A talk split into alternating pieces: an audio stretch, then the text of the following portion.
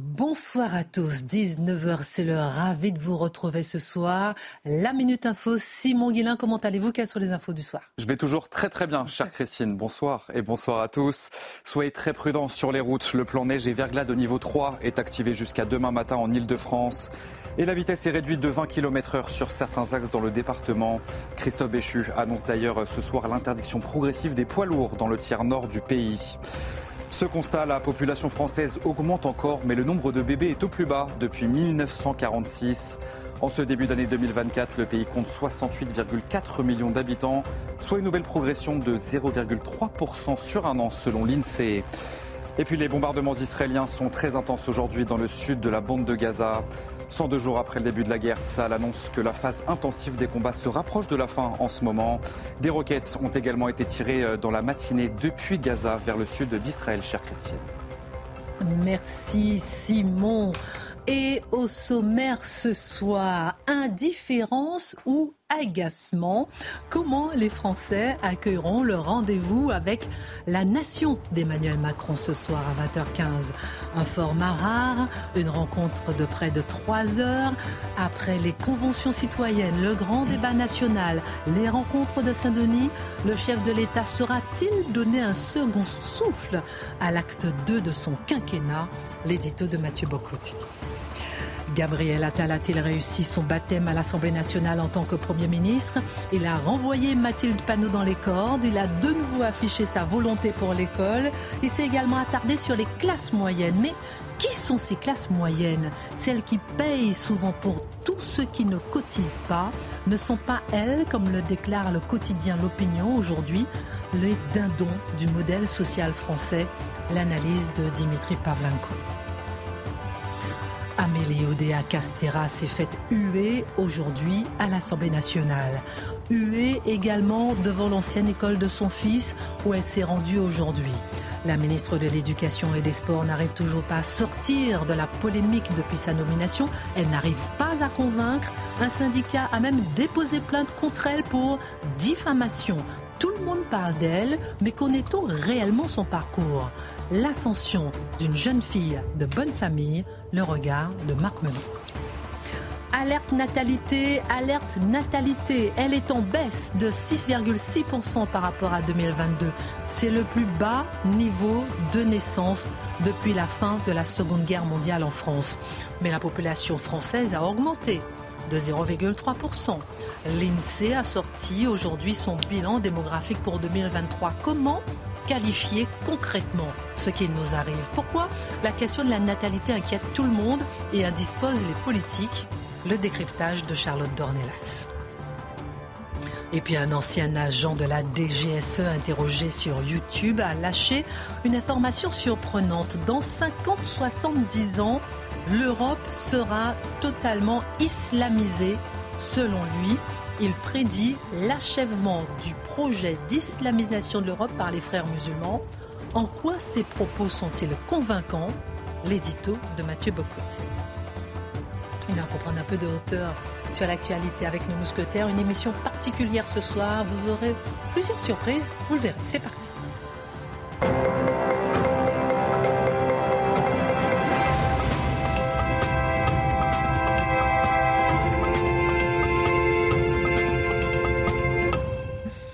Plusieurs surprises dans cette émission, vous le verrez. Alors, dans, à 20h15, vous aurez la conférence de presse euh, d'Emmanuel Macron euh, ce soir euh, en direct sur CNews. Juste avant d'en parler avec vous, Mathieu Bocoté, vous permettez que je joue un petit sonore de Gabriel Attal aujourd'hui? Parce que cet après-midi, il a fait ses premiers pas à l'Assemblée nationale et vous me direz si ce sont des premiers pas réussis. Écoutons Gabriel Attal, Premier ministre à l'Assemblée nationale cet après-midi. Moi, je ne regarde pas d'où les gens viennent, je regarde où ils veulent aller. Je ne regarde pas les gens pour ce qu'ils sont, mais pour ce qu'ils font. Je ne me soucierai jamais, en regardant mes ministres, les parlementaires, tous les Français qui veulent agir, de leur couleur de peau, de leurs origines sociales, géographiques. Je ne me soucierai jamais de ces sujets-là. L'important, c'est de vouloir agir pour les Français.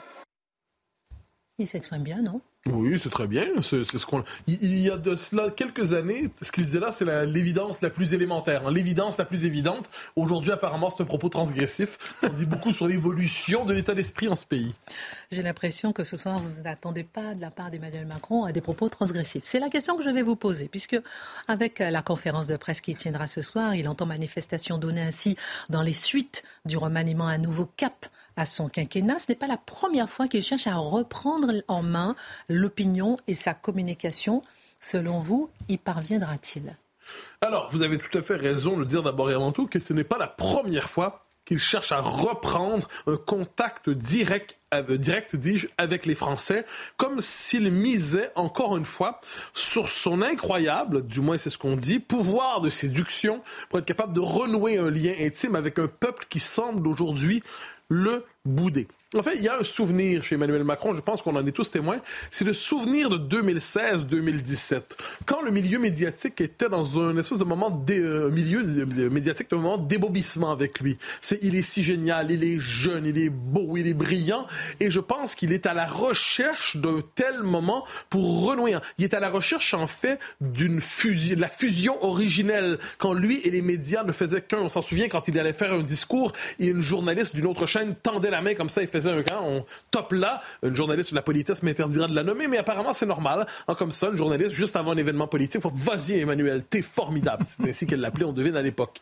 Quoi qu'il en soit, quoi qu'il en soit, il croit son pouvoir de séduction, mais c'est un pouvoir de séduction qui s'opère de manière médiatisée. J'entends par là qu'il doit séduire les journalistes, leur imposer un récit, leur imposer un, un récit du changement de cap du quinquennat, j'y reviendrai, pour qu'eux-mêmes se fassent les amplificateurs de ce nouveau récit et que chacun puisse témoigner comme s'il en avait été témoin personnellement du grand basculement à l'Élysée, un basculement tel qu'apparemment un nouveau quinquennat commencerait, commencerait dis-je, ce soir.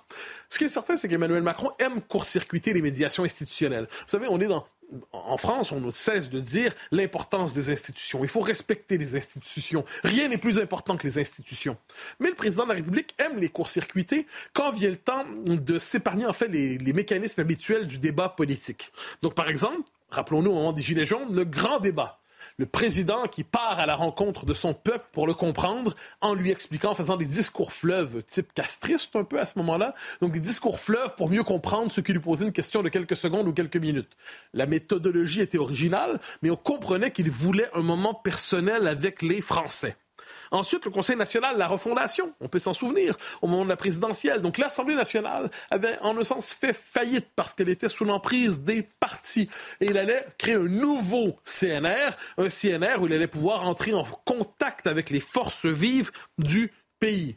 De la même manière, les conventions citoyennes, quand on n'est pas exactement heureux des mécanismes de délibération, on va créer une convention citoyenne. Donc ça, ça, ça veut dire théoriquement qu'on ne sait pas exactement qui va s'y retrouver, mais généralement, c'est tous les gens qui pensent correctement de la bonne manière sont nommés à cet endroit. Le résultat attendu correspond aux attentes du pouvoir. On le voit sur la fin de vie. Et là, il y a la conférence de presse, qui en plus a le charme suranné des origines de la Ve République. Parce que la conférence de presse, tout le monde en a fait. Mais c'est très général de Gaulle que de faire 2h30 de conférence de presse. On s'attend d'ailleurs, lorsqu'on l'a fait, à voir, célébrer ses prouesses physiques. Hein. Il a tenu 2h30 quand même, c'est impressionnant. 2h30 comme ça, sans arrêter. Il prend une question, il y répond, et ainsi de suite. Comme une forme de puissance qui veut se manifester à travers une telle méthode. Et par ailleurs, ça, suppose évidemment la complicité active de la presse qui doit participer au jeu en chantant ensuite les louanges de l'homme qui a réussi l'exploit, la performance des 2h30 sans jamais flancher d'une intelligence. On, sait d'avance un peu les compliments qui vont venir. Évidemment, il y a une autre méthode pour parler au peuple directement euh, c'est le référendum. Mais pour l'instant, étonnamment, il n'a pas été choisi comme méthode pour parler au peuple directement. Je suis étonné. J'ai l'impression que c'est une méthode qui permettrait de lui parler justement euh, sans médiation parlementaire et le peuple s'exprimerait directement. Mais peut-être n'est-ce pas de ce peuple dont on a envie. Venons-en à la conférence de presse de ce soir. D'ailleurs, dans un instant, je vous disais beaucoup de surprises. Nous rejoindrons Sonia Mabrouk en direct de l'Élysée pour connaître un petit peu euh, la tendance et on lui demandera un peu euh, son avis sur la question. Mais Mathieu Bocoté, à quoi sert cette conférence et à quoi doit-on s'attendre? Bah, Disons que depuis le début du deuxième quinquennat, on a l'impression qu'Emmanuel Macron conduit une voiture avec deux pneus crevés. Ou quatre peut-être, sans pneus de secours. Donc là, l'objectif, c'est de nous dire enfin, le quinquennat commence ce soir. Emmanuel Macron, on va nous faire le récit, on peut s'y attendre, d'un nouveau le nouvel Emmanuel Macron, délivrer enfin les circonstances difficiles de son élection au deuxième tour, délivré d'un virage à gauche dont il n'aurait pas voulu avec euh, Madame Borne et ainsi de suite. Donc ce soir, Emmanuel Macron, on attend, d'ailleurs le récit traîne déjà dans les médias, hein, délivrer enfin des conseillers qui le lestaient exagérément, délivrer d'une aile gauche qui l'empêchait d'aller au fond de ses convictions véritables. Eh bien Emmanuel Macron commencera enfin son véritable quinquennat ce soir, libéré libéré de tous ceux qui empêchaient Emmanuel Macron d'être pleinement Emmanuel Macron. Donc là, on va dire, ah, c'est formidable. J'imagine, en fait, la confidence, la confidence du journaliste politique. Confidence, normalement, qui est faite à 100 personnes à la fois, mais il nous la raconte comme si on lui avait raconté en, en toute discrétion. Emmanuel Macron, on l'a vu ce soir, est un homme transformé, libéré désencombré de conseillers dont il n'avait plus besoin. On sent que son, son quinquennat prend un autre sens aujourd'hui. Donc là, c'est impressionnant. On a envie de dire, ah oui, quand même, il est au courant. Euh, on, il a vraiment perçu tout ça chez lui.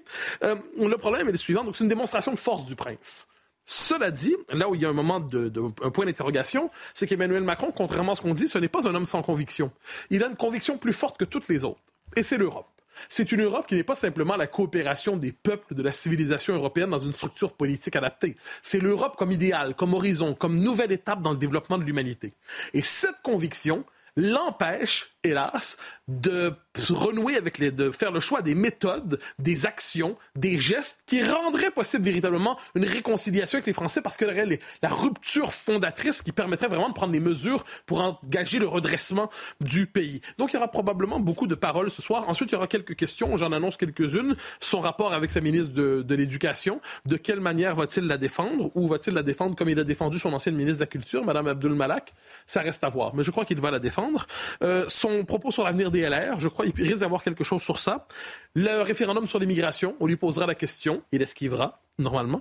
Euh, on verra quel clivage il propose pour les élections européennes. On se souvient la dernière fois, c'était les progressistes contre les nationalistes, donc ou les, les ouverts contre les fermés. C'était, ça ne disait pas du tout pour qui il fallait prendre.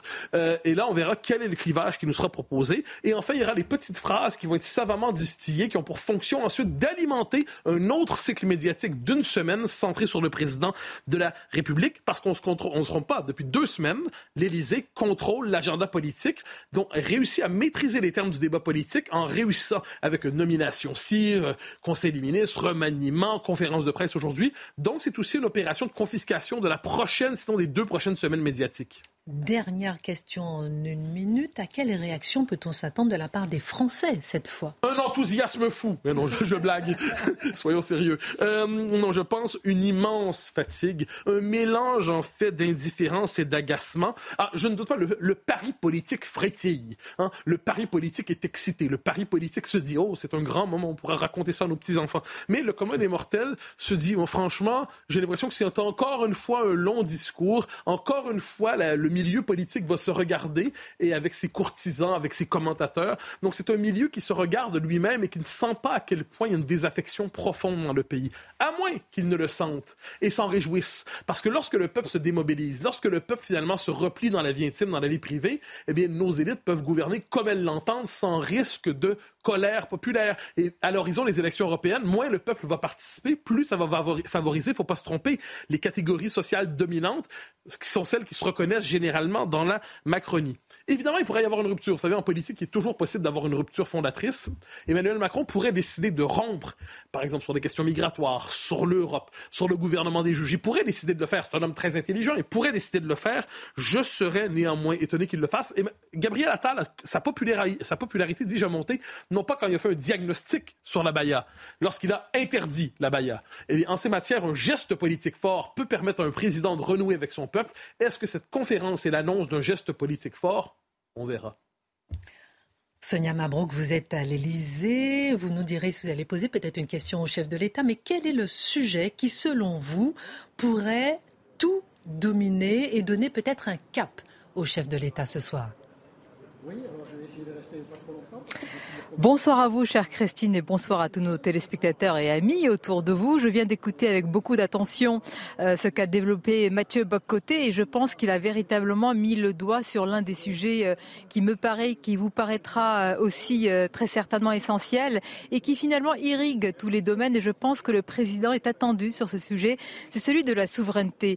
Parce que quand on parle de souveraineté, on parle de souveraineté industrielle, on parle de souveraineté dans le domaine des flux migratoires, on parle de souveraineté alimentaire pour nos agriculteurs, et vous en avez parlé vous-même, Christine, avec des agriculteurs en souffrance en ce moment. On parle aussi de souveraineté finalement par rapport au primat du droit européen sur le droit national. Et donc, la question sera aussi de savoir, finalement, est-ce que le président est toujours le grand défenseur, le chantre de la souveraineté euh, européenne par rapport à la souveraineté euh, nationale?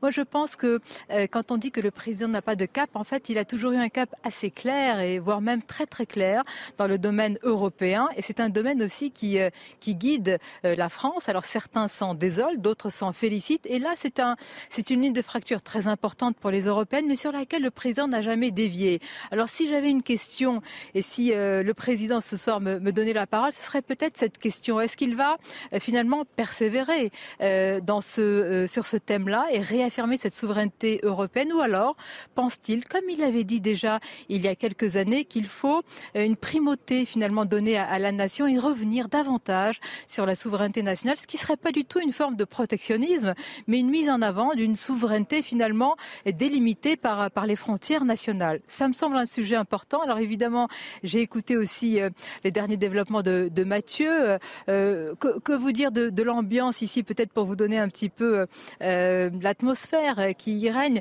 Il y a une attente. Alors elle n'est pas, euh, comment dire, gonflée. Nous savons aussi quel est l'état du pays il peut y avoir euh, beaucoup de, de déceptions. Est-ce qu'il y a une attente sur un cap? Je crois qu'il y a une attente plutôt sur des sujets extrêmement concrets, pouvoir d'achat, facture d'électricité, etc. Ces questions seront posées. Et puis il y a les questions éminemment politique aussi sur l'école. Euh, le président va-t-il défendre sa ministre de l'Éducation? Et là, il donnera aussi une indication euh, sur l'un des sujets évidemment les plus importants, qui est celui de, l'école. Donc, vous voyez, beaucoup de sujets. Moi, je pense qu'ils se rattachent à, des sujets majeurs souveraineté, euh, insécurité, immigration. Ce sont euh, les grands thèmes qui seront certainement abordés dans quelques instants. Merci ma chère Sonia. Nous suivrons euh, cette conférence de presse en direct et puis nous surveillerons vos questions évidemment. Alors CNews est en force hein, euh, sur place à l'Elysée pour poser des questions au chef de l'État. Nous rejoindrons dans un instant Olivier Benkemoun, Laurence Ferrari ou encore euh, Gauthier Lebret. Dimitri, Sonia Marbouk parlait de souveraineté. Mm. Avec vous, nous allons parler d'un autre chapitre, les classes moyennes. Mm. Écoutez Gabriel Attal. Je veux agir pour tous ces, Français qui sont toujours au rendez-vous de leurs responsabilités, qui travaillent tous les jours, qui bien souvent se trouvent un peu trop au-dessus pour bénéficier des aides sociales et pas suffisamment haut pour s'en sortir tout seul. C'est à cette France-là, oui, que je veux m'adresser aussi et les accompagner les classes moyennes. Lors de sa prise de fonction, Gabriel Attal a réservé ses premiers mots, Dimitri, à ces Français qui travaillent, qui ne s'y retrouvent plus, la classe moyenne, que le nouveau Premier ministre a qualifié de cœur battant de la société. Mmh. Mais aujourd'hui, la question se pose, qui est cette classe moyenne et pourquoi ce regain d'attention politique du pouvoir pour les classes moyennes? Bah, vous avez tout à fait raison de dire regain d'attention, parce qu'il faut bien constater une chose, c'est que hors période électorale, les classes moyennes en réalité, il en est assez peu question. C'est plus du tout l'objet central d'attention des responsables politiques. Pour caricaturer à l'extrême, c'est quoi les politiques sociales depuis 25 ans? C'est le RSA et l'IFI. Hein, les plus pauvres et les plus riches, les deux extrémités finalement de l'échelle euh, des, revenus.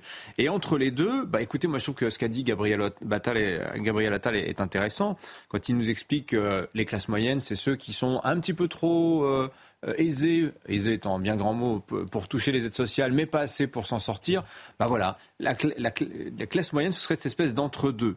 Alors, c'est quand même euh, défini statistiquement, mais c'est pas du tout satisfaisant, vous allez voir. Euh, on dit en gros que les classes moyennes, c'est ce qui y a entre les 30% les plus modestes et les 20% les plus riches, espèce de corps central de la société.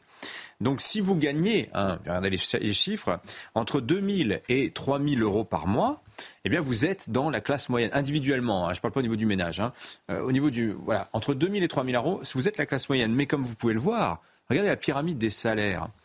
euh, finalement, on se rend compte qu'en dessous de 2000 euros, on a déjà 50% des Français.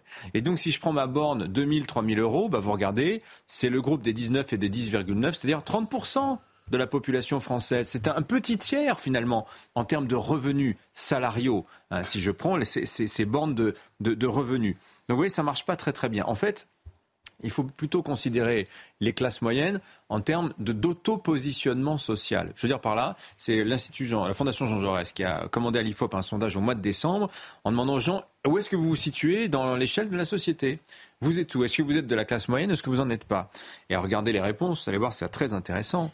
Voyez que classe moyenne, en substance, c'est euh, catégorie, euh, classe moyenne inférieure, classe moyenne véritable et classe moyenne supérieure. Faites le cumul. 62% des Français se considèrent comme appartenant aux classes moyennes. Deux Français sur trois. Vous voyez, c'est bien plus vaste, si vous voulez, cet imaginaire des, euh, classes moyennes que statistiquement, ce que nous en dit euh, l'INSEE en termes de, revenus. Vous avez même des gens qui font partie, objectivement, des plus fortunés en France et qui se considèrent comme euh, la classe moyenne. Ils s'imaginent pas du tout comme l'élite, en fait. Vous voyez et alors, ce qui est intéressant, c'est que quand on regarde cette même enquête faite par l'IFOP pour la Fondation Jean Jaurès depuis 2010, euh, vous voyez, classe moyenne inférieure, c'est-à-dire vraiment le bas de la classe moyenne.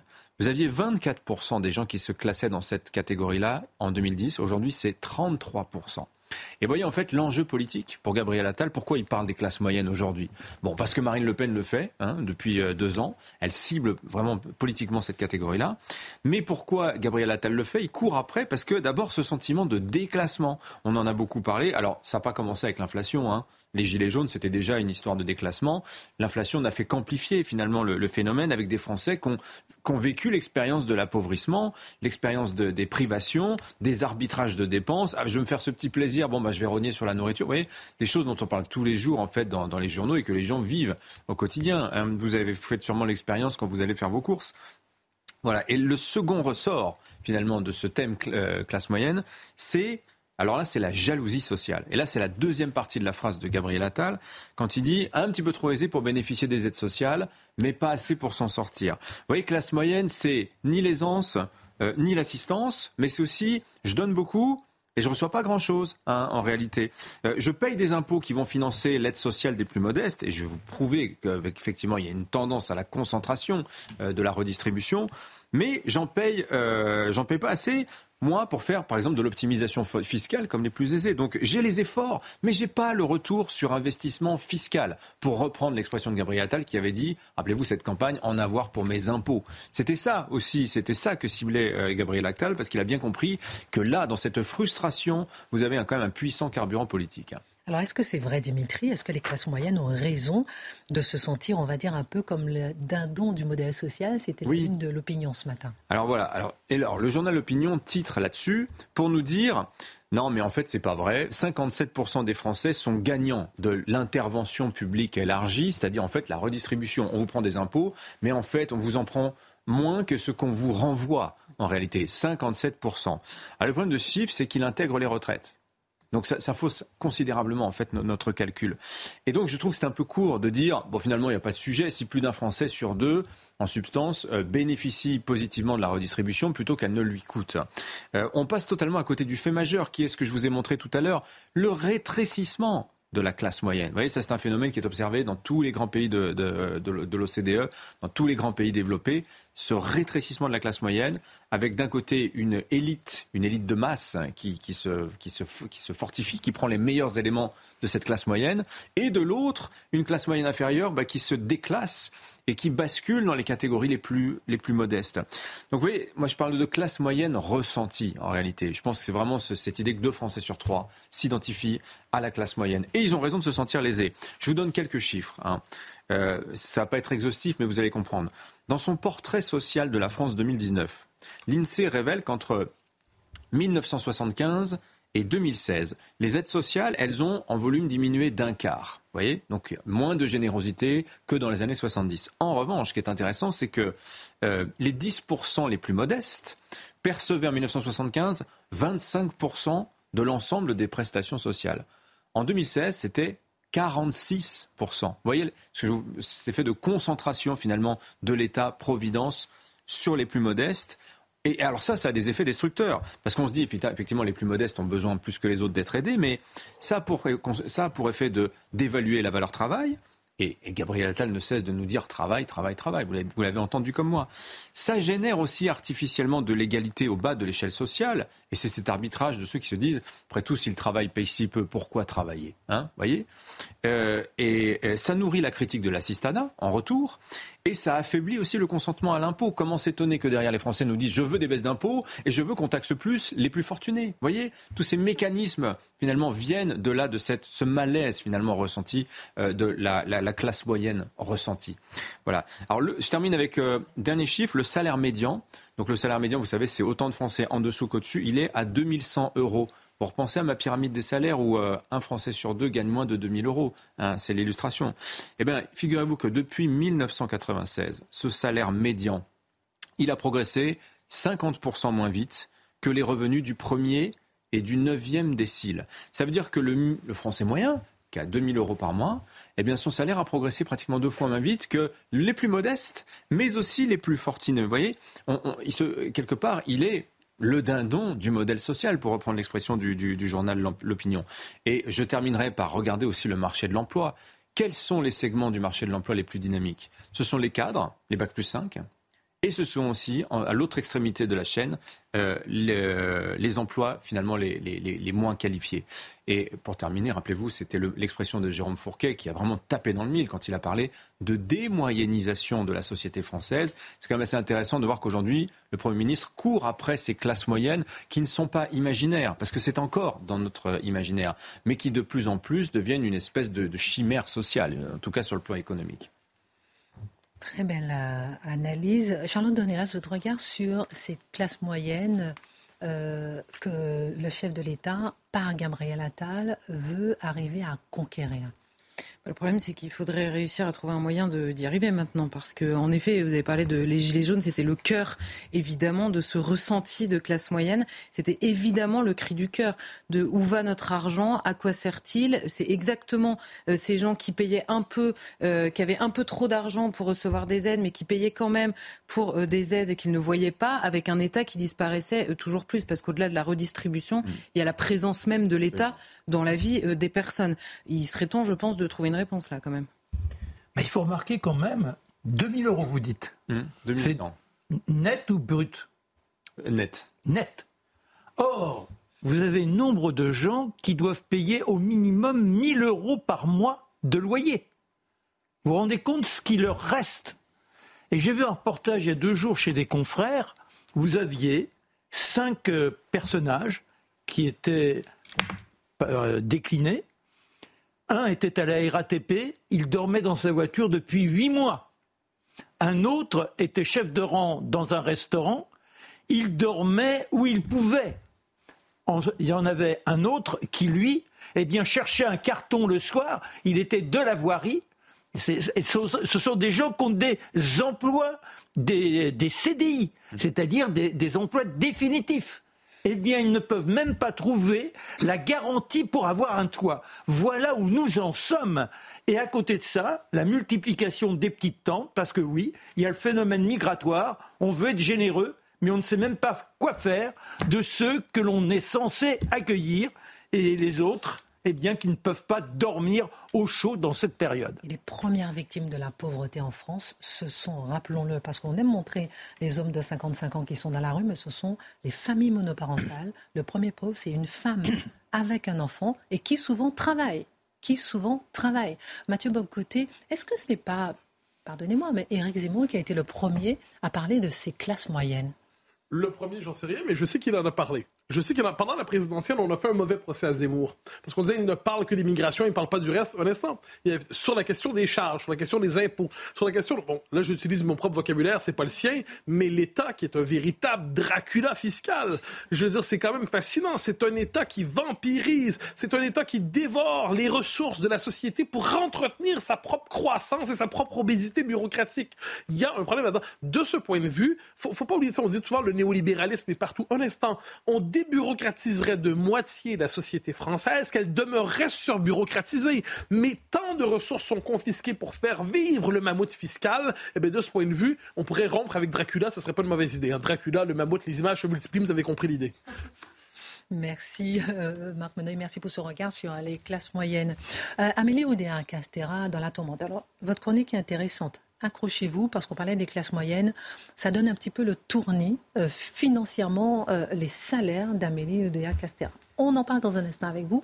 D'abord, ses premiers pas à l'Assemblée nationale, quelques mots, quelques balbutiements, peut-être à l'image de sa journée où elle a été huée de l'école, l'école de son enfant, l'ex-école, jusqu'au banc de l'Assemblée nationale. Alors maintenant, avançons. J'ai j'ai j'ai de l'ambition pour l'école. Je veux soutenir toute la communauté éducative pour remettre l'ascenseur social en marche et faire grandir le mérite et le talent. C'est le sens du choc des savoirs et de l'exigence voulue par le Premier ministre, des concertations engagées pour le métier de professeur. Ce matin, j'ai échangé avec les enseignants de l'ITRE sur notre feuille de route pour l'école publique et la problématique des remplacements. Nous avons commencé à la traiter. Nous irons jusqu'au bout. Marc Menon, pardonnez-moi, mais certains disent elle est où la rage? Elle est où la force de conviction? Elle est où la présence? Elle est où euh, cette amplitude qu'on attend peut-être d'un ministre avec un tel portefeuille? Tout le monde connaît Amélie Oudéa-Castéra aujourd'hui, mais personne ne connaît réellement son parcours et on a envie d'en savoir plus. on peut comprendre qu'elle soit confuse devant une assemblée, car son ascension a été une ascension de mérite. Elle est partie du 7e arrondissement de Paris avec un père qui était directeur de Publicis, une maman qui était directrice des ressources humaines dans une grande entreprise. On est de la famille des Duhamel, Alain Duhamel, Patrice Duhamel, des gens qui, au quotidien, sont confrontés à la dureté de l'existence. Alors la petite fille dans tout ça, il lui faut se battre pour aller à l'école dans le 7e arrondissement. C'est pas facile dans le 7e arrondissement, vous êtes dans le quartier du Luxembourg. Il y a des menaces, il y a des gens qui sont là, qui ont l'air louches. Et puis après, elle est au lycée du oui, toujours dans le 7e arrondissement. Ah, heureusement, on arrive à faire quelques économies. Et pour que l'enfant oublie ses conditions de vie extrêmement pénibles, elle joue au tennis. Et là, elle montre un petit talent. Et oui, on la verra même aux demi-finales junior à, comment, en Angleterre, à l'Open d'Angleterre. À Wimbledon. Voilà. Et cette petite fille sera championne de France des moins de 14 ans, championne de France des moins de 16 ans. Et on l'a.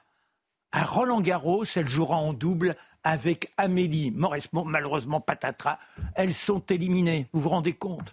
Elle avait trouvé un champ pour montrer qu'elle pouvait échapper à sa condition difficile. Et malheureusement, eh bien, le destin ne l'a pas épousée. Alors, elle se replie sur les études mais peut-être un peu dissipée, elle ne réussit pas à rester dans le 7e arrondissement. Et pour aller préparer les grandes écoles, il lui faut migrer dans le 16e arrondissement, au lycée La Fontaine. Vous imaginez du 7e au 16e arrondissement, pas loin du Loi de Boulogne, avec des fréquentations qui pourraient la désespérer. Mais l'enfant arrive à se concentrer et elle réussira. Léna.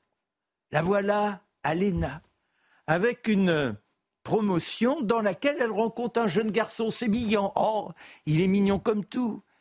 Il a la chance qu'une jeune femme se soit intéressée à lui très tôt et l'ait propulsé à suivre les cours de théâtre. Ce petit bonhomme s'appelle Emmanuel ils seront ensemble sur les bancs de l'école et leur promotion, c'est la promotion Léopold Sangor. Une promotion de battants, une promotion de gaillards qui osent affronter la direction de l'ENA. Ils ont même la contestation des manières dont on classe les élèves. Ah, ça bouge à l'ENA en ce temps-là. Et d'ailleurs, ils finiront par rédiger l'ENA, l'urgence d'une réforme. Et le petit Emmanuel l'appliquera comme quoi ils sont tenaces. Alors elle sort de là, émerveillée, avec enfin un avenir. Vous vous rendez compte de tout ce qu'elle a dû franchir comme obstacle? Et la voilà à la Cour des comptes. La Cour des comptes, théoriquement, vous devez 10 ans forcément pour euh, obtenir la libération des coûts que vous avez engendrés pour votre formation et sortir de l'administration. Elle restera là, mais obtiendra une sorte de dispense et elle sera chez AXA. Chez AXA, elle tiendra des hautes fonctions. On la trouvera ensuite chez Carrefour. Tout ça en très très peu de temps. Et chez Carrefour, elle s'occupe du digital. Oh. Elle restera un an, mais elle se fait remarquer. D'ailleurs, elle est élue Madame Digital en 2020. Vous connaissez sa, rémunération? 14, 1 million 400 000, 1 million 400 000 euros par an à Carrefour. Voilà, parce que c'est une tâche extrêmement pénible. Et son mari, eh bien, elle s'est mariée sur les entrefaites, elle a des enfants, oui, elle aura des enfants, trois garçons. Et son mari, il est président de la Société Générale. Et après, président de Sanofi. Vous vous rendez compte les fins de mois Vous vous rendez compte comment il est difficile d'appartenir à cette classe moyenne avec laquelle, eh bien, il faut compter quand on est ministre. Elle sera aussi, elle revient à ses premières amours, elle sera du côté du tennis, directrice à côté d'un ancien champion qui devient président, Moreto, et il est contesté. On, on a l'impression qu'il a eu quelques malversations. Elle est directrice, mais là, elle a accepté, pour simplement être dans la passion, de passer d'un million quatre cent mille à 35 000 euros par mois comme directrice de la fédération de tennis. Voilà le parcours tumultueux de cette dame qui finira par rejoindre le ministère des sports. Bah oui, c'est normal, elle a été éclatante, mais déjà dès 2017, le président Macron avait pensé à elle pour ce rôle. Et puis, il savait aussi qu'elle connaissait tellement bien l'école publique qu'il pouvait lui confier, en plus des sports, le ministère de l'éducation. Et c'est pourquoi elle est éblouissante dès ses premiers mots, un peu hésitante, il est vrai, mais quand on a autant souffert, on ne gagne pas toujours en 5-7 à regarder en replay. Merci beaucoup, euh, Marc Menant.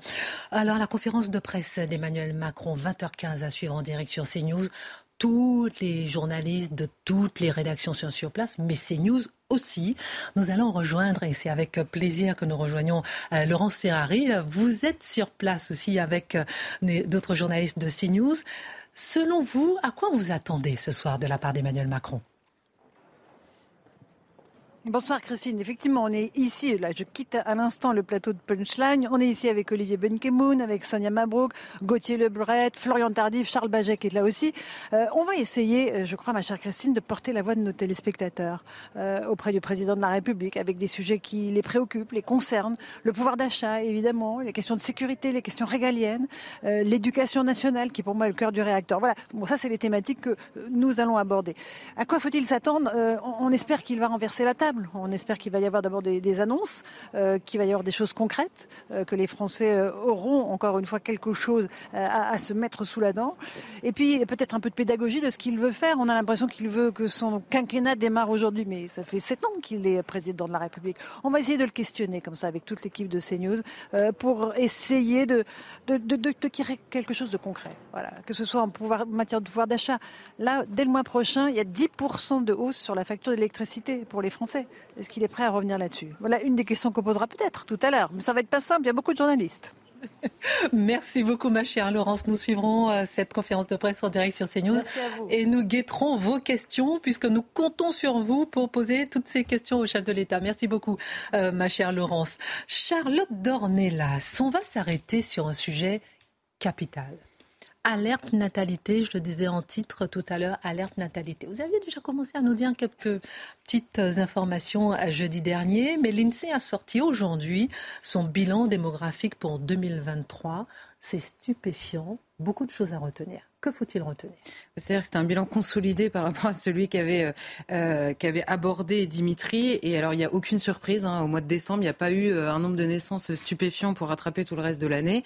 Euh, donc, on a une situation démographique qui est extrêmement mauvaise, qui s'appelle un hiver démographique qui commence à durer quand même de longues années. en, clair, en quelques chiffres, les naissances ont chuté de 7% en un an seulement, 20% par rapport à 2010. 20%, c'est quand même euh, énorme en, même pas 15 ans.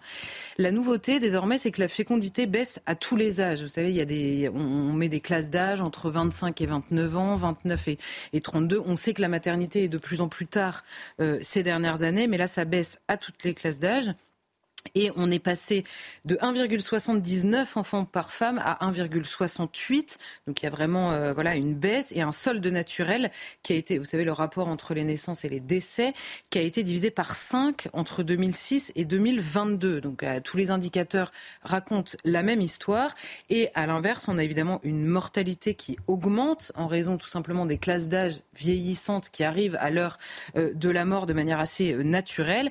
On a aussi une espérance de vie qui augmente et de manière assez considérable d'ailleurs cette année. Donc on a un vieillissement de la population. Une personne sur cinq à 65 ans ou plus et les personnes âgées de 75 ans ou plus représentent une personne sur 10. Donc on voit que c'est une population à la fois vieillissante, particulièrement vieillissante, avec euh, des naissances euh, très basses et de plus en plus basses, ce qui pose évidemment de très nombreuses questions, non pas individuelles mais politiques, sur l'avenir tout simplement euh, du pays. Comment qualifier concrètement ce qui nous arrive, Charlotte Dornelas On sent que la question inquiète tout le monde, elle embarrasse les politiques. Comment comprendre Comment comprendre ben, C'est-à-dire que sur la, sur, la partie de votre question, on sent qu'elle embarrasse tout le monde. Moi, c'est ce qui me stupéfait à chaque fois, c'est qu'on annonce ça comme des mauvaises nouvelles sans jamais les commenter. C'est-à-dire que si ce sont des mauvaises on dit toujours il y a une baisse des naissances, il n'y a personne pour dire super, on a une baisse des naissances. Et c'est exactement comme quand on donne le nombre. Vous savez, il y a quelques temps, on a commenté le nombre d'avortements qui n'a jamais été aussi haut depuis qu'il est euh, euh, dépénalisé puis légalisé en France et personne n'a dit super, on a, ça y est, on a atteint le record d'avortement. Et jamais la question politique, là encore une fois, c'est pas une question morale de tel ou tel, du choix de tel ou tel. Jamais la question politique n'est regardée euh, euh, euh, calmement, on va dire sereinement, en se posant la question. Pour qualifier ce qui nous arrive, je dirais que froidement comme ça, ça ressemble à une mort lente. Hein. Si vous ne renouvelez pas vos générations, c'est une mort lente. Et par les choix politiques et l'absence précisément de regard froid, j'appellerais ça une forme de suicide collectif, puisque la mort lente, quand elle est voulue ou accélérée, ça s'appelle un suicide. Sur trois points au moins. Un, démographiquement, évidemment parce que bah, par la force des choses, euh, si la fécondité diminue et que vous ne renouvelez pas vos générations, c'est évidemment euh, euh, un suicide, en tout cas une mort démographique. D'autant que cette baisse, elle est accompagnée par le politique. On a un affaiblissement des politiques. Évidemment, les raisons pour lesquelles cette fécondité baisse, elles sont multiples. Mais on a un affaiblissement des politiques familiales qui a été décidé pendant de nombreuses années, une diabolisation de la question même de la politique nataliste quand elle est posée par toute une partie de la classe politique, des discours écologiques ultra angoissants. Alors c'est une faible part euh, dans, euh, dans le, fait que les gens n'ont pas d'enfants. Hein. quand on leur pose la question, c'est une faible part. Mais elle existe de plus en plus, notamment chez les plus jeunes. Est-ce que ça restera quand ils seront en âge de procréer? On verra. Une facilitation, je vous parlais de la question de l'avortement, parce qu'il est inimaginable que collectivement on ne se pose pas cette question. Or, tout va dans le sens de la facilitation sans que jamais ce ne soit contrebalancé par un accompagnement des femmes qui éventuellement voudraient avoir ces enfants quand même, notamment pour des raisons économiques. C'est le deuxième basculement, me semble-t-il. Il est économique, parce que toutes les questions qu'on pose économiquement en permanence, comment voulez-vous un système de répartition avec une population vieillissante sans euh, le renouvellement des actifs? Comment voulez-vous, la question des retraites, bon c'était absolument évident, il était un peu interdit de poser la question à l'époque, mais c'était quand même au cœur des débats. Comment voulez-vous par ailleurs euh, imaginer un système stable avec des prélèvements obligatoires qui sont toujours plus forts, une redistribution qui se concentre sur des gens de plus en plus pauvres, avec par ailleurs une importation de personnes par le biais de l'immigration qui sont évidemment pauvres et qui participent non seulement d'une plus grande fécondité, mais aussi d'un plus, grand, accès, on va dire, à cette redistribution. Honnêtement, quel que soit l'avis des gens, on va dire, sur ces différentes questions, elles sont au cœur, évidemment, de la question euh, euh, de la natalité. Et par ailleurs, je crois que le dernier point, c'est évidemment une mort lente ou un suicide qui est culturel. Et alors là, il ne s'agit pas, encore une fois, de cibler tel ou tel individuellement, mais de partir d'un constat. Quand la population historique, donc porteuse naturellement ou par transmission d'ailleurs euh, de la culture de référence en France et remplacée par une population avec des mœurs, des cultures et des habitudes qui sont différentes, vous changez de pays. Là, je ne suis pas en train de qualifier est-ce que c'est meilleur ou est-ce que c'est moins bien, ce sera un autre débat, mais c'est simplement autre chose. C'est autre chose, en l'occurrence, que la culture française. Or là, les chiffres sont extrêmement clairs. On a l'Observatoire de l'immigration qui nous l'a euh, commenté. Depuis 2000, le nombre d'enfants euh, nés de deux parents diminue de 22%, de deux parents français diminue de 22%. Sur le, la même période, les naissances issues d'au moins un parent hors UE augmentent de 40%, les naissances issues de deux parents hors Union européenne augmentent de 72% euh, sur la même période. Donc quand vous avez une baisse euh, de, des naissances autochtones et une augmentation aussi considérable des, euh, des naissances hors Union européenne, bah, vous avez près d'un tiers des enfants nés en France en 2022 qui ont au moins un parent né hors de l'Union européenne. Quand vous avez déjà des questions d'intégration et d'assimilation sur la troisième ou quatrième génération, comprenez bien qu'évidemment cette question culturelle se pose aussi. Mais j'ajouterais à l'analyse que je viens de faire moi-même que se poser ces questions-là en termes économiques, culturels ou même démographiques, c'est déjà faire preuve d'une espèce de fatigue vitale. C'est-à-dire que euh, de, de, le, le, comment dire, l'élan pour avoir des enfants, c'est tout simplement la volonté que quelque chose vous survive. Et, le meilleur moyen, c'est l'enfant. Et pendant des générations et des générations, quand ce renouvellement était naturel et évident, quand il y avait une force vitale réelle, on ne se posait pas la question de savoir si ça allait payer les retraites ou si ça allait sauver le modèle culturel. On se posait tout simplement la question de sa propre survie. Donc il y a déjà une fatigue dans le fait d'analyser les raisons de la baisse de la natalité, me semble-t-il. Dernière question, Charlotte Dornelas. Pourquoi est-ce que ce sujet serait repris par des hommes politiques alors qu'avoir un enfant est évidemment un choix finalement extrêmement personnel? Mais le choix, c'est d'ailleurs un argument qu'on entend à chaque fois que se pose la question justement de cette politique de natalité. C'est que, évidemment, avoir un enfant, c'est un choix personnel et personne ne va obliger tel ou tel à avoir un enfant ou un enfant de plus. Mais on comprend le processus qui peu à peu s'est imposé. D'abord, l'enfant, pendant très longtemps, a simplement été conçu comme un don individuellement dans l'esprit général. Il est devenu un projet. Mais un projet, ça engage énormément. Un projet, ça se réfléchit, ça se pense notamment en termes économiques, philosophiques. On parle de la question écologique qui s'impose même sur ce terrain. Ça se pense globalement. Et quand la politique familiale, notamment, s'affaiblit, quand vous n'êtes plus accompagné, bah, c'est un projet que vous portez seul, notamment sur ces terrains économiques, philosophiques, culturels, même psychologiques. Et donc, on comprend que c'est moins une dimension économique globale. D'ailleurs, la crise euh, de 2008 s'est accompagnée d'une hausse, alors très temporaire, mais des naissances. Ça n'a pas du tout impacté à l'échelle globale. En revanche, l'accompagnement personnel, lui, il y a une influence euh, euh, très directe. Et alors, en juillet dernier, il y a une étude de l'IFOP qui a été faite par les AFC qu'il avait commandé, justement pour essayer de comprendre pourquoi les gens n'ont pas un enfant ou un enfant de plus. Et les deux premiers, euh, les deux premiers, comment dire, les deux premières raisons qui apparaissaient, c'était un, le mode de garde des jeunes enfants à 47% chez les gens qui n'avaient pas d'enfants. Et donc là, on comprend que la, politique familiale, ça recoupe par exemple aussi la la réduction pardon, des dotations aux collectivités territoriales qui s'occupent par exemple de l'accès des enfants aux crèches, de l'accompagnement. Donc vous voyez, ça peut être très vaste une politique familiale. La deuxième chose, c'est les difficultés financières et l'emploi à 44%. Et alors la dernière question, là c'est une ouverture très philosophique sur ce qui est devenu la société. Mais la troisième raison pour laquelle les gens n'avaient pas un enfant ou un enfant de plus, c'était tout simplement être célibataire ou sans conjoint. Et c'est la question là de la, de la solitude aussi euh, de beaucoup de vies en France dans le modèle tel qu'il est aujourd'hui. Et la question de l'amour, en fait. La question de l'amour, par ailleurs.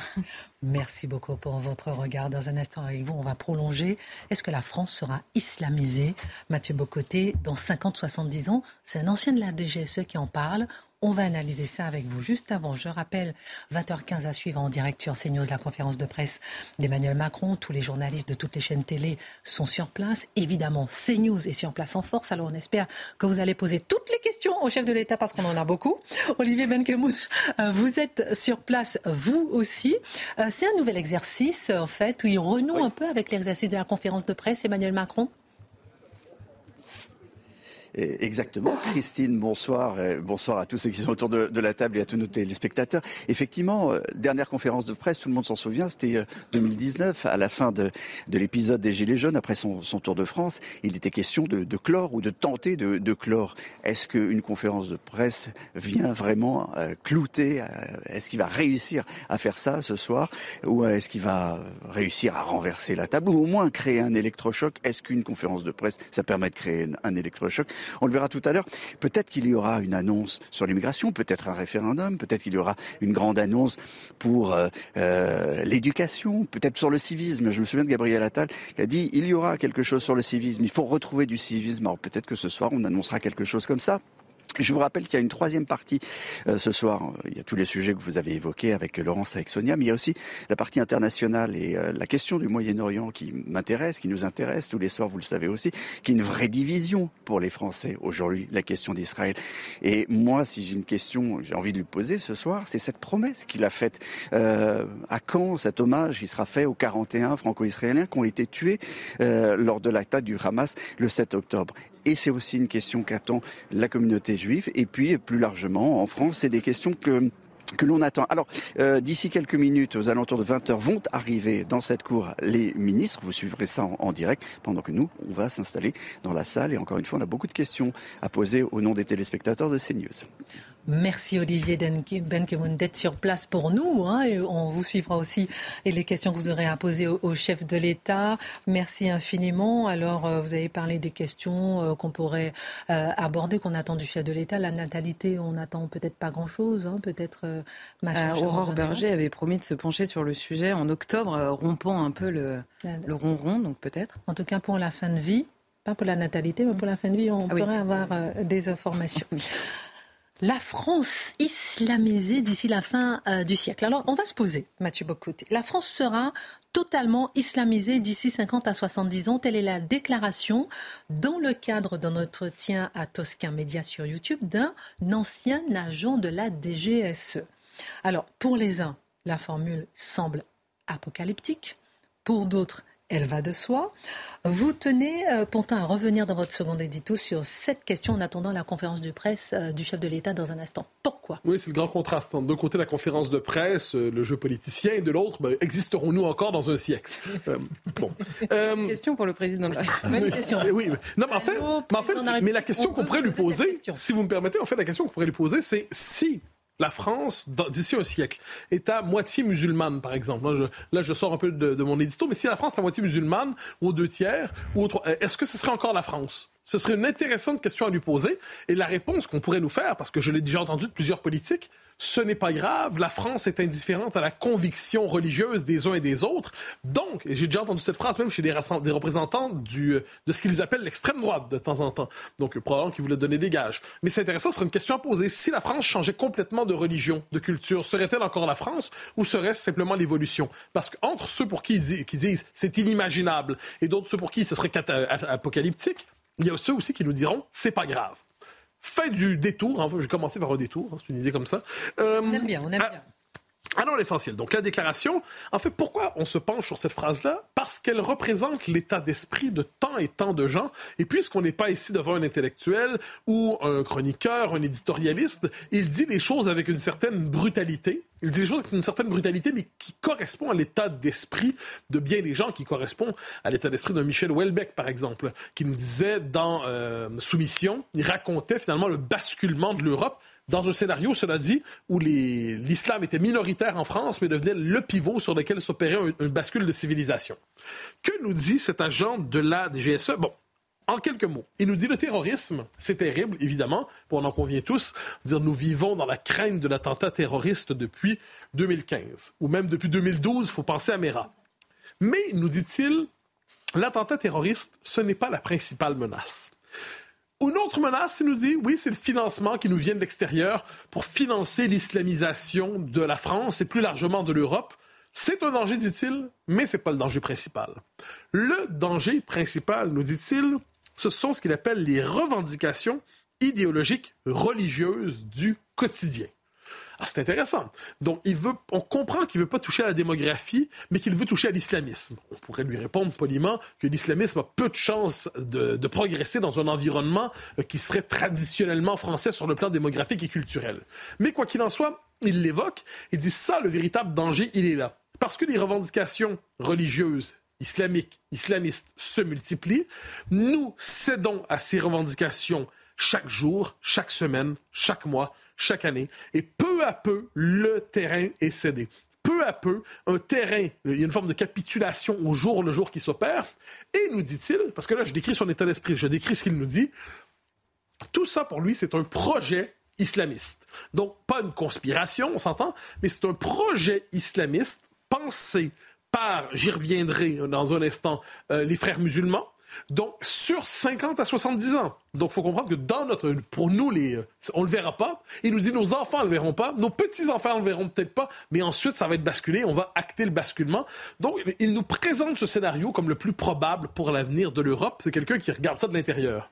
Et son propos euh, de cet ancien agent de la DGSE vous semble convaincant?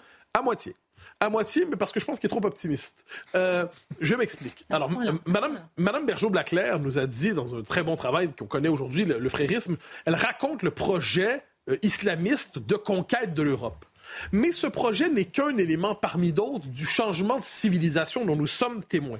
je m'explique que c'est plus large que ce que décrit ce monsieur. Si c'était simplement une, une, offensive de conquête, on peut répondre à une offensive de conquête, mais c'est plus large qu'on voit. Donc je vais décrire les différentes étapes de ce que nous connaissons, puis on va chercher à voir où nous en sommes rendus dans ce changement de civilisation. Premièrement, il y a l'immigration massive. D'abord et avant tout, il faut toujours revenir à ça, qui est l'immigration massive qui vient par pression démographique, mais qui est aussi organisée. On le voit notamment par les instances de l'Union européenne qui veut cette immigration massive, qui la souhaite, qui l'organise, qui la planifie. Ensuite, la pression démographique est telle qu'elle fait basculer nos équilibres sociaux, démographiques et ainsi de suite. Des territoires basculent, des replis se créent, des gens veulent qu'on une forme de communautarisme franco-français se crée, d'autres communautarismes émergent, on se voit face à face. La société d'accueil est frappée par un virus incapacitant, il faut bien le voir, parce qu'on l'a convaincu que c'était xénophobe que de se défendre. Mais une partie de la population d'accueil se révolte quand même d'une manière ou de l'autre, soit de manière brutale, il faut le redouter, il faut toujours condamner la violence, soit de manière démocratique par le vote populiste. On arrive au moment important où les autorités publiques décident de se retourner contre la population d'accueil qui n'accepte pas ce basculement démographique, qui n'accepte pas cette dépossession. Donc l'État se retourne contre la nation pour la forcer à accepter l'immigration massive. Un jour, on constate que le basculement a eu lieu. Un jour, cette espèce de submersion est consacrée. Et à l'échelle de l'histoire, une fois que tout ça est terminé, dans 50 ou 70 ans ou un siècle, on verra bien, quand tout ça est terminé, qu'est-ce qu'on voit? Eh bien là, effectivement, on aura le récit d'une conquête et on nous présentera ça comme une conquête. On nous présentera même les derniers indigènes locaux qui se réjouissent pas exactement d'être islamisés. On va les présenter un peu comme des indigènes avec des chapeaux à plumes un peu étranges qui n'ont pas vraiment compris le génie, en fait, de changer de civilisation et de se placer sous la direction d'un autre. Ce seront les nouveaux colonisés de l'histoire. Je précise que ces étapes s'enchaînent rapidement aujourd'hui. Euh, et quelquefois, elles s'emboîtent les unes les autres. Mais on le voit dans tous les pays occidentaux. Aujourd'hui, je pense l'étape où nous en sommes rendus, c'est les institutions du régime, de l'État, se retournent contre la population d'accueil, la société d'accueil, pour la forcer à accepter l'immigration massive et le multiculturalisme en interdisant les manifestations, en interdisant les discours, en imposant une répartition des migrants dans la population contre la volonté de la population.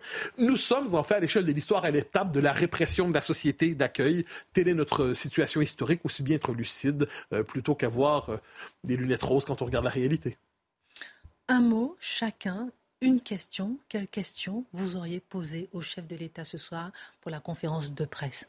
Rapidement un mot. Ah, je l'ai posé tantôt. Hein. C'est-à-dire, c'est euh, si, si, bon, j'en ai deux enfin. Hein. Si la France était à 50% musulmane, serait-elle encore la France? Puis une deuxième, un référendum sur l'immigration. Hein? Le primat du droit national sur le, droit européen, pourquoi pas? J'en ai trois. Dimitri, votre question au chef de l'État ce soir. Bah, écoutez, symboliquement, moi aussi, j'aurais posé la question d'un référendum sur, euh, sur l'immigration. Après, j'observe une satisfaction à l'Élysée sur les, les, réussites économiques euh, de la France. Moi, je crois qu'aujourd'hui, on a besoin d'une politique de prospérité pour les gens. On a parlé des classes moyennes. Donc, qu'est-ce que serait une politique de prospérité de son point de vue? Marc Menon, votre question Comment réenchanter les gamins et faire en sorte qu'ils aient le goût de la langue française? Comment balayer toute la cancel culture? Moi, je poursuivrai la question de mes deux camarades en lui demandant, en lui demandant la raison pour laquelle il n'en veut pas, parce qu'on sait très bien qu'il ne veut pas de, référendum, sinon il serait déjà organisé, mm. mais la raison précise pour laquelle il la refuse. Et en réalité, on sait que la réponse, c'est la, c'est la réponse des Français précisément. Ce serait intéressant de pousser jusqu'au bout cette question. Il nous explique la, la raison pour laquelle on ne veut pas poser de certaines questions aux Français. Merci à tous pour cette émission. Merci à Sonia Mabrouk, Olivier Benkemoun, Laurence Ferrari qui était en duplex depuis l'Elysée. Dans un instant, vous suivrez la conférence de presse d'Emmanuel Macron qui durera à peu près trois heures sur CNews. Je passe la main tout de suite à Pascal Pro pour accueillir cette conférence de presse. Bonsoir Pascal.